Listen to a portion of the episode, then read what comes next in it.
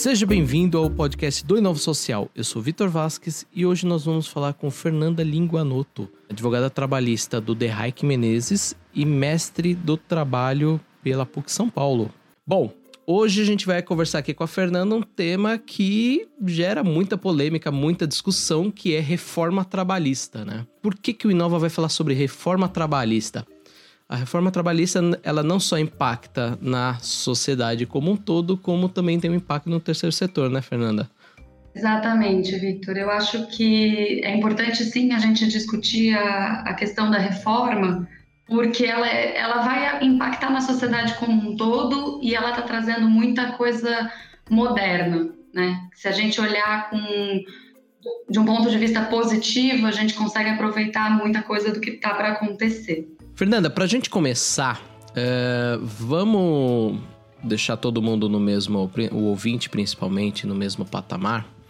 E vamos falar um pouquinho quais são hoje as principais alterações da reforma trabalhista, né? Vamos, eu sei que o tema é muito extenso, se a gente for ficar falando aqui, nós vamos falar cinco horas e ainda vai faltar, né? Mas vamos falar rapidinho, pontar quais são as principais.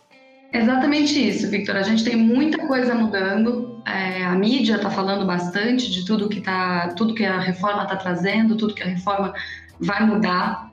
Mas eu olho para essa reforma do ponto de vista de modernização da legislação. A lei trabalhista no Brasil é muito antiga e ela regulava situações que hoje em dia não são mais aplicáveis. Uhum. Foi mudando muito das relações de trabalho porque aquilo que estava na lei não se aplicava mais. Uma questão que é muito importante com relação a essa reforma trabalhista é que ela traz uma maior contratualização. Então, assim, a relação entre as partes do empregado, empresa, dela poder ser contratualizada, dela estar num contrato e o contrato valer, ele, ele, ele efetivamente ser válido entre as partes. Então, eu, eu olho para isso como uma das principais modificações. É legal num ambiente que a gente tá de revisão da forma que se trabalha, né? Uh, trabalhar com as leis tão antigas que nem a gente tinha já não fazia tanto sentido, né? Exatamente. A, a lei ela não pensava em situações que são atuais, ela não regulava relações de trabalho que eram atuais e ela também não pensava em problemas atuais, né? Então, por exemplo, a reforma vai falar de teletrabalho, que, que é o, o, famoso home office, né? Que hoje em dia é, é super comum nas empresas. Uhum. E a legislação trabalhista antiga não olhava para isso. Jornada de trabalho. A, a reforma está trazendo a possibilidade das empresas negociarem diretamente com os empregados a jornada de trabalho, o banco de horas, que é uma coisa que também muitas empresas é, utilizam. Por quê? Porque a gente vive em grandes centros, a gente sabe que é super complicado a locomoção das pessoas nas cidades, então uhum. essa coisa de poder chegar um pouco mais tarde, sair um pouco mais tarde, é fundamental para os empregados hoje em dia. Sim, sim. Como que você vê esse impacto social da reforma? Uh, a gente está falando de trabalho, a gente sabe que isso impacta diretamente no ganho das pessoas, né? Uh, mas como que você vê isso como um impacto social? É, como eu disse, tá, a gente está vendo muita coisa ser discutida por aí, né? Tem muita coisa, tem muita gente falando na mídia sobre a reforma e de que uma maneira geral, de uma maneira geral, essa reforma ela estaria prejudicando o, os empregados. Então, por exemplo, a gente vê é, do, uma análise do ponto de vista negativo, né? Seria a questão dos terceirizados, a questão do trabalho intermitente, dos trabalhadores autônomos, que eles poderiam, a partir da reforma, ser mais explorados pelo empregador uh, do que a legislação anterior permitia. Uhum. A questão da flexibilização da jornada. Quando você olha para a flexibilização de um ponto de vista negativo, você poderia dizer, ah, a flexibilização vai facilitar que não exista controle de jornada. Então, o empregador vai poder explorar muito mais o trabalho do empregado. E a outra questão seria uma fragilização dos sindicatos, porque é, uma das grandes inovações da reforma também foi a, a, questão de você não ser mais obrigado a pagar o, o imposto sindical, né? É, a gente sabe que essa questão do imposto sindical ela é muito mais profunda do que do que só pagar o imposto sindical, né? É claro que para pro o empregado, isso é, é uma, um, um, efeito mais no, no cotidiano, vamos assim dizer. Mas a gente sabe que é muito mais profunda, né? Exatamente. O, o, ponto, o ponto daqui de parar de pagar essa contribuição sindical, a grande discussão é o enfraquecimento da força sindical, o enfraquecimento desses sindicatos que defendem, que protegem muitas vezes uh, os direitos dos empregados a gente já olha para essa questão do, do, parar de pagar né, o, o, imposto sindical do ponto, de um ponto de vista que o sindicato ele vai precisar demonstrar mais trabalho. Porque o empregado ele pode optar por, por contribuir para o sindicato, a empresa pode optar por contribuir ao sindicato. Só que, ela, com certeza, uma empresa e um empregado só vão querer contribuir para um sindicato a partir do momento em que esse sindicato realmente mostra serviço, ele faz alguma coisa, ele está ali brigando pelos direitos dos empregados, ou ele está é, fazendo meio de campo entre empresa e, e empregado para essa discussão do, dos direitos trabalhistas. Então, a gente olha para isso e pensa que talvez seja uma forma de também é, cobrar um pouco mais desse sindicato. O Brasil é um dos países que mais tem sindicatos no mundo. Então, sim, sem sombra de dúvidas, parar de, de, receber essa contribuição obrigatória vai ser um impacto para muitos, muitos sindicatos, mas também vai fazer que muitos deles uh, mostrem serviço, né? corram atrás uh, daquilo que efetivamente eles precisam fazer para defender o empregado e, e o empregador. Você acha que o Brasil está preparado para esse tipo de reforma tão brusca? Porque eu senti um pouco que foi um pouco brusca, né? Até por causa disso virou tema polêmica. E as pessoas, é, enfim, muitos meios de comunicação falam que, ah, não, estamos tirando direitos dos trabalhadores. É, enfim, o outro lado fala que não, estão dando mais é, é, vantagens pro, pro, o patrão. Enfim, você, você acha que a gente estava preparado para essa mudança? e se ela era realmente necessária ser feita dessa maneira? Preparados para essa mudança, eu acredito que isso poderia ter sido feito talvez de uma maneira mais gradual. Uhum. Ah, realmente, o que a gente sente é que a informação não chega da maneira correta a quem deveria chegar. Uhum. Então, ah, logo que a gente, um exemplo é que logo que a gente teve a aprovação da reforma, então aí há 120 dias atrás, né, muito se discutia que o empregado estava perdendo direito a férias aconteceu, né? Na verdade, o empregado continua tendo direito aos 30 dias de férias. A diferença é que agora ele pode parcelar essas férias em três períodos. Uhum. Então, o que nos parece é que realmente essa reforma mudou muita coisa. Essa reforma ela foi aprovada uh, com a promessa de regulamentação via medida provisória. Uhum. 120 dias se passaram sem que essa medida provisória fosse realmente feita pelo Poder Legislativo, né, pelo Presidente da República. Logo que a reforma começou a valer, a medida provisória veio com algumas modificações. Agora, se você for olhar, ela está com mais, ela tá com quase mil emendas, ou seja, quando for ser, ela for ser discutida para virar lei ou não, eles ainda vão ter que discutir todas essas mil emendas que também trazem inúmeras modificações. Então, sem sombra de dúvidas, eu entendo que a, a modernização e a modificação, as modificações elas eram, elas são necessárias, elas eram necessárias. Talvez passar isso para a população de uma maneira um pouco mais calma, né? um pouco mais explicativa, uma discussão um pouco mais lenta. Realmente a reforma acabou passando de uma maneira muito rápida. Eu acho que aí você falou dois problemas, né? O pro, primeiro problema é que foi muito rápido, né? E o segundo é que a gente tem aí tanto. Eu não chamo nem de emenda, eu chamo de remendo isso. E tá pior do que aqueles Fiat 147 que tem Durepox todo canto da lataria, né? Então, isso é um pouco preocupante, realmente, porque quando a gente for transformar isso em lei, é... já não é mais aquilo que a gente está discutindo há 120 dias atrás, né?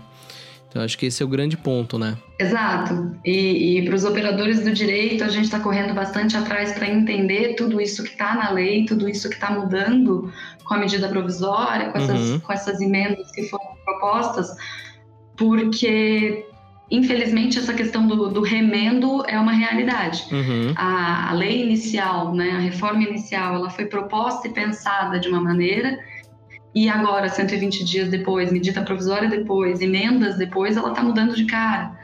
Então, é, e aí eu, eu olho para isso não como um problema da reforma trabalhista especificamente, né? Mas para um problema do, do, do, legislativo do Brasil. A gente enfrenta isso com muitas leis. E, Fernanda, na sua visão, você acha que existe esse um pouco dessa discussão de alguém levando vantagem, o patrão, o empregado, enfim, essa discussão. É... A gente sabe que isso é apimentado com a, a a discussão política, né? Mas você vê, vê alguém aí levando vantagem nesta reforma ou realmente ela veio para igualitar todo mundo? Eu não enxergo o, o levar vantagem porque a gente consegue olhar para essa reforma também trazendo muita coisa bacana para o empregado. Uhum. Para você, de uma nova maneira, é, de uma nova forma de contratação, que, são, que é o contrato intermitente, Uh, que ela, na verdade, o contrato intermitente, a gente olha para ele como uma formalização daquela, daquelas pessoas que vivem do bico. Finalmente, uma pessoa que vive do bico, ela tem os direitos dela reconhecidos pela lei. E isso eu, eu enxergo para isso de uma maneira muito bacana. Da mesma forma, o prestador de serviços terceirizado, aquela pessoa que é empregada de uma empresa que presta serviços para uma empresa muito maior com a reforma, quando ela está prestando serviços, essa pessoa ela passa a ter direitos muito similares ao dos empregados dessa empresa que contrata a prestação de serviços. E hoje em dia a gente sabe que por medo, então as empresas que contratam uma empresa prestadora de serviços têm medo de ter é, esse prestador de serviços é, reconhecido como seu empregado, então ela afasta essas pessoas da, da, pior maneira possível, como por exemplo, ela oferece para os empregados dela um refeitório, mas o prestador de serviço vai comer ali embaixo da árvore, no sol, no calor, por quê? Porque ele não pode se misturar com os empregados dela, porque ela não quer correr o risco é, do reconhecimento de vínculo. Então a gente consegue enxergar, a gente consegue enxergar sim modificações que vão é, ajudar o empregado, que estão olhando para o empregado e, e formalizando o, o trabalho e, e, pensando na melhoria do trabalho dessas pessoas. Você tocou num ponto bem legal, que é, é, é bem prático isso, né? Principalmente para quem não está acostumado uh, com essa parte do direito, enfim, apesar de todos nós devermos saber um pouco dos nossos direitos, mas é um pouco dessa entre aspas marginalização do, do terceirizado, né? É, de que ele não pode participar das mesmas coisas que o empregado da empresa, né? Eu acho que esse é um ponto muito prático e muito nítido é, para a realidade do, do cotidiano, né? Exatamente. É, essa modificação ela traz seguranças para o tomador, ela traz seguranças para a empresa que contrata esses prestadores de serviço, de que não é porque ela vai oferecer para o prestador de serviços o refeitório ou o ambulatório, as mesmas condições de medicina e segurança do trabalho, que ela está correndo um risco dessa pessoa ser reconhecida como seu empregado. O, o, o, o empregador ele não está correndo esse risco, para ele é bom ter essas pessoas é, no seu refeitório, enfim, protegidas. Então, realmente, essa é uma das modificações da, da reforma que vai mais trazer reflexo para as pessoas no dia a dia. Legal.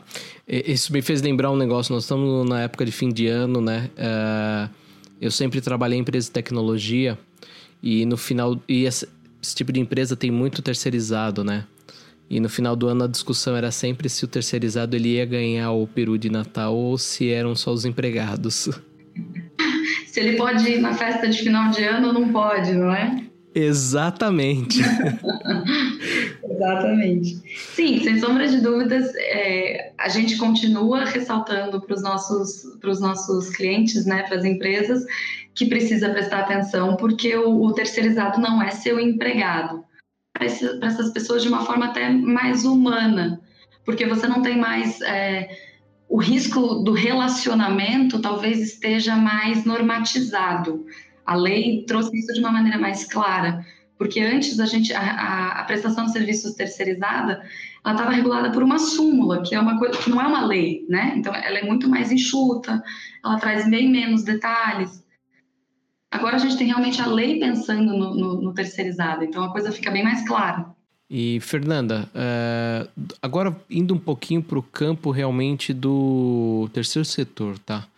Como que você vê essa reforma, uh, o impacto da reforma uh, nesse terceiro setor, principalmente nesse, nesse universo de ONG, institutos, onde que isso pode impactar eles? Porque a gente sabe, enfim, que tem N vírgulas aí nesse, nesse caso.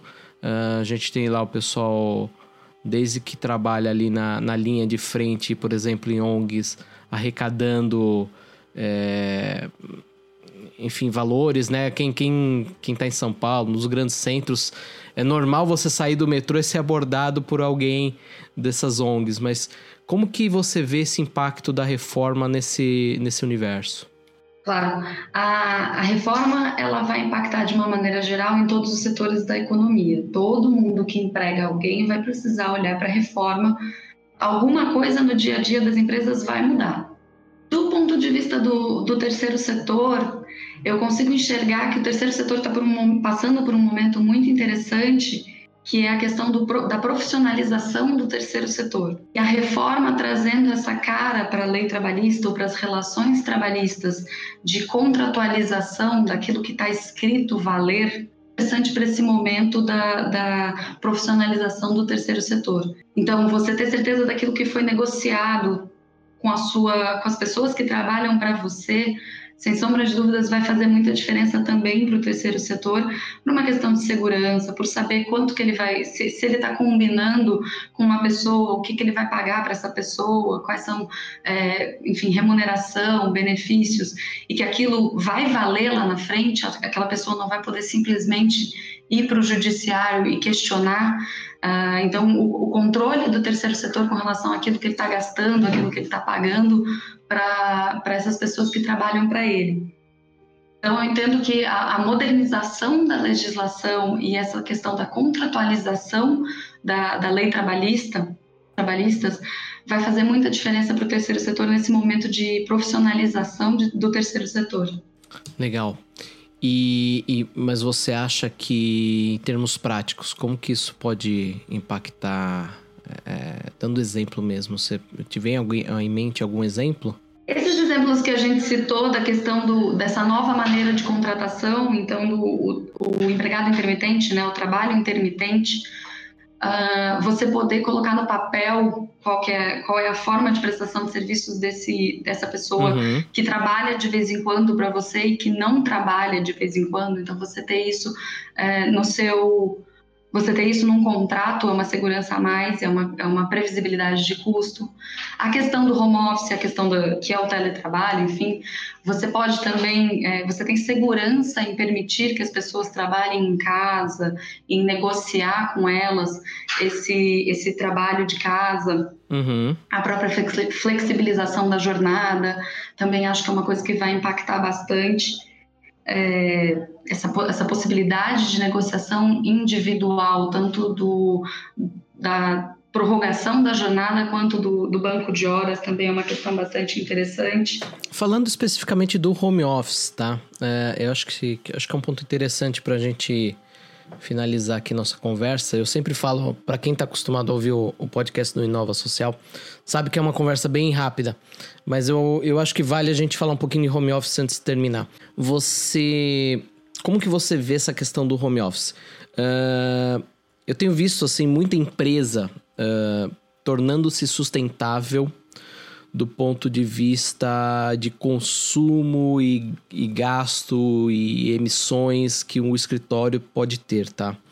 Uh, o home office tem um impacto muito grande nisso, porque você para de, de, de deixar lá um andar inteiro aceso, uh, máquinas ligadas, para manter uma pessoa, às vezes, que está fazendo uma hora extra, né?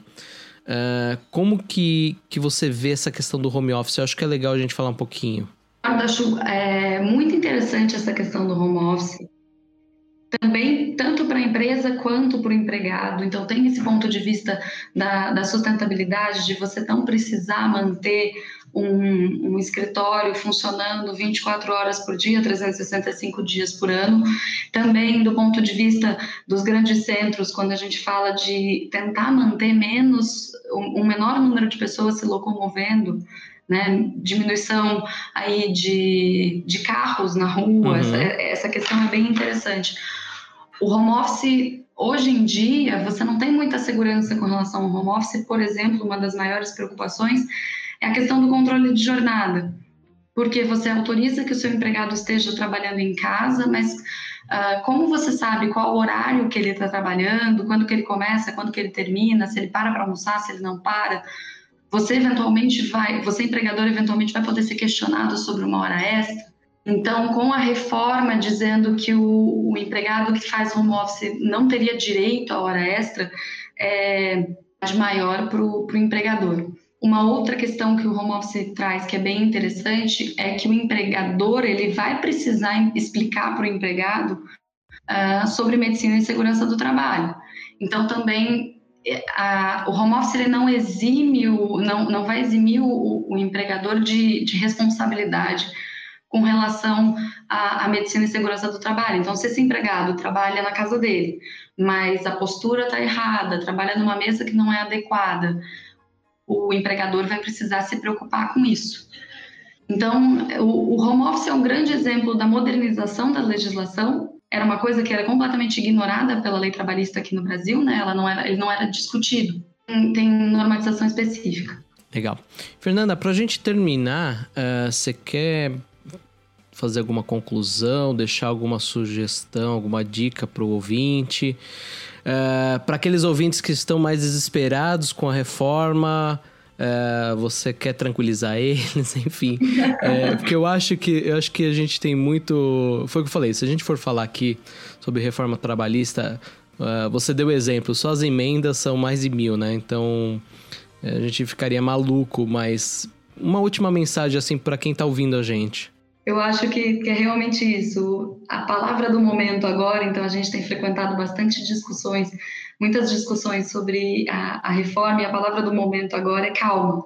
A gente tem muita coisa mudando, a gente sabe que a justiça do trabalho é uma justiça bastante protecionista, então eles também, os juízes do trabalho, também estão olhando para a reforma, também estão analisando e também estão se manifestando sobre como eles entendem que essas, essas mudanças vão ser aplicadas ou não. A gente precisa ter calma. Sem sombra de dúvidas, a gente precisa analisar é, essas modificações, a tentar agir da maneira em que a lei é, em que a lei está prevendo essas modificações todas, colocar em prática essas modificações, mas colocar em prática essas modificações com cautela, sempre pensando é, que, que a gente ainda está numa situação um pouco incerta com relação à, à, reforma. Eu acho que, que o conselho que eu daria agora é calma, é analisar com calma e, e, pensar direitinho no que, que dá para mudar, no que, que dá para mudar de uma maneira um pouco mais segura. E para os empregados, para eles conhecerem as questões específicas da sua área, né? Acho que é legal. Exatamente. O, o empregado que fica só lendo, ou enfim, ouvindo uma notícia aqui outra ali, e não procurar se aprofundar um pouco mais naquilo que mudou para você, né, pro, no seu dia a dia, vai acabar é, interpretando essas modificações de uma maneira equivocada. Então, o ideal mesmo é tentar saber o que, que mudou para você. Até conversar, por exemplo, com o RH das empresas, procurar o próprio sindicato, tentar entender com o sindicato, com o RH, é, se alguma coisa no seu dia a dia vai mudar, se não vai mudar, se você vai perder algum direito ou não. Então, é, procurar saber, né? Procurar entender essas modificações. Em últimos casos, consulte um advogado trabalhista, né? Sem dúvida. Em últimos casos, estamos aqui. Fernanda, quero agradecer então a sua participação. Foi fantástico. É, foi o que eu falei, tem coisa pra gente discutir. Quem sabe no próximo momento a gente se aprofunda quando é, a gente não tiver mais emenda, não tiver mais correções, quando tiver finalizado, talvez a gente discuta de novo isso. Mas muito obrigado pela sua participação e a gente se vê no próximo programa até mais. Tchau!